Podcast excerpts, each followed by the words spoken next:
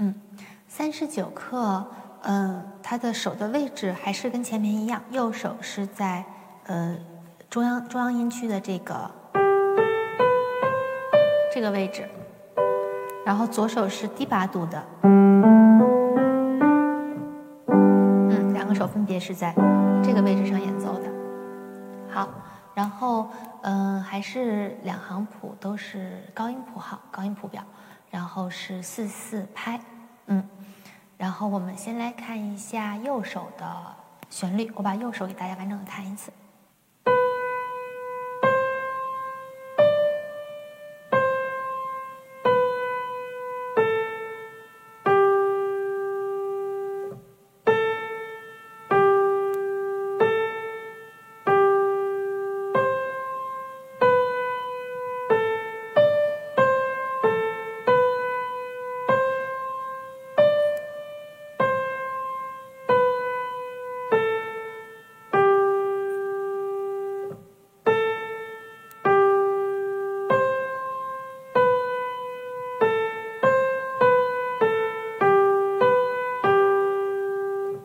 嗯右手按照乐曲的结构划分，一共分为四句，每一句四个小节，就是一行一句。然后我们从连线上来看呢，它的第二句的结尾那个连线没有断开，直接连到了第三句的第一个音，所以这个第二行结尾是不用分句的。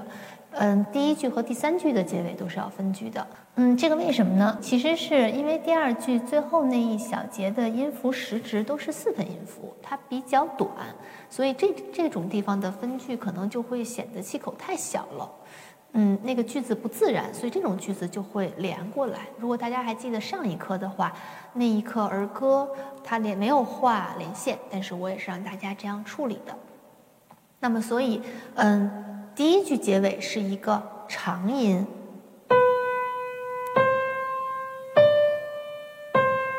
稍微有一点句子走向，尾音收轻，然后提手腕起这个分句。第二句，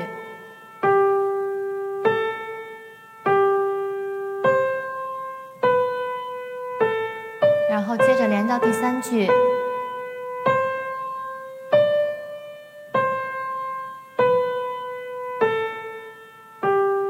四拍的分句提手腕，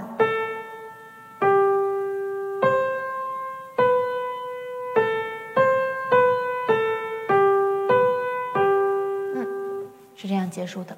然后左手它没有画连线，也没有写任何的呃表情的记号。那么我们弹奏的时候，也是建议大家就在长音的后面可以有一次分句，那么就是第二句的结尾。可以做一个分句，然后其他地方都按连奏来弹就可以了。我把左手给大家弹一次。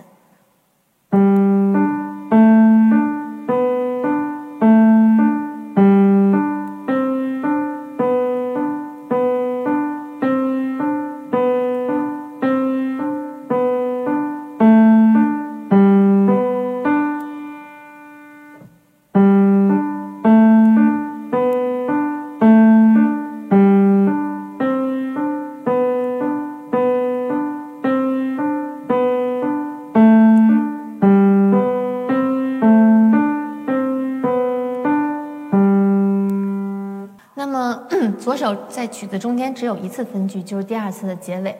那么大家记得刚刚我在讲右手的时候，就说第二句的结尾右手是不分句的、不断句的。所以刚好这个乐曲左右手的分句错开来了。第一句的结尾右手分句，左手连；第二句的结尾左手分句，右手连。第三句的结尾还是右手分句，左手连。那么在这样弹奏的时候，其实我觉得这个是呃拜尔前面这一大部分的一个重要的练习内容，就是如何让两个手分别把句子弹好，然后合到一起的时候，两个手不被彼此影响。这也是钢琴这件乐器它充满交响性，如果我们能分别让各自演奏各自的，然后配合在一起，它才会好听。这是它的一个很大的特点。嗯。这点上，希望大家能好好练习。然后我们接着说左手。首先，左手的音明显比右手多，大家应该有注意到。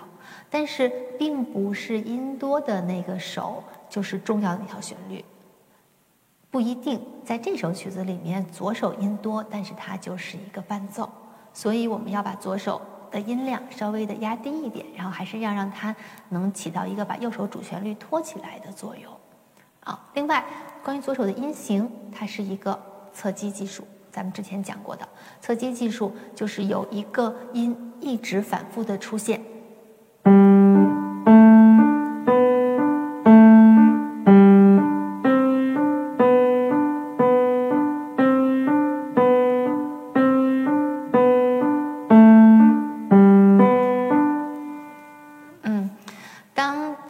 出现的时候，再重复一次。那么一直重复出现的那个音，一指的 re 要弹得很轻很轻，然后变化的另外的那个声部就要稍微强调一点。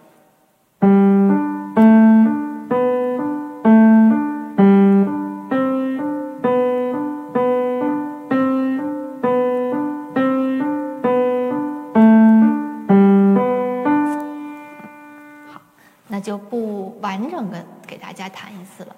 基本上两个手单手需要注意的内容就是这样。然后我们现在可以试一下合手。嗯，这个曲子没有给速度术语，所以我们先呃用不太快的速度完整的弹一次，注意两个手分别需要分句的地方。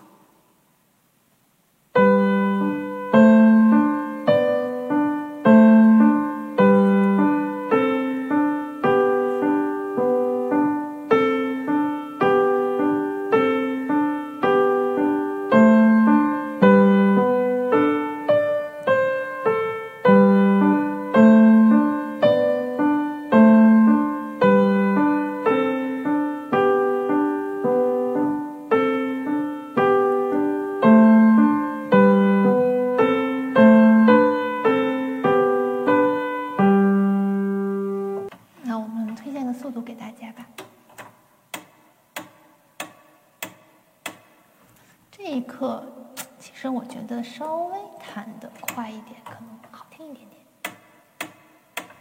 我们试一下一百一十二的速度，四分音符动一百一十二。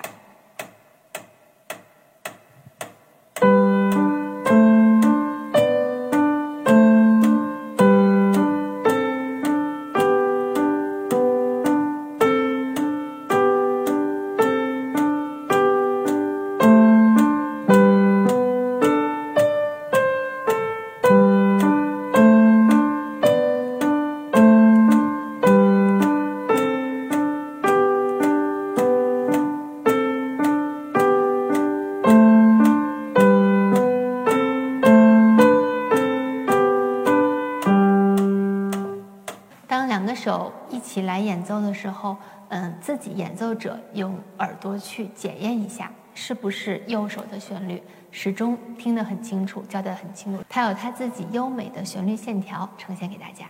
今天的。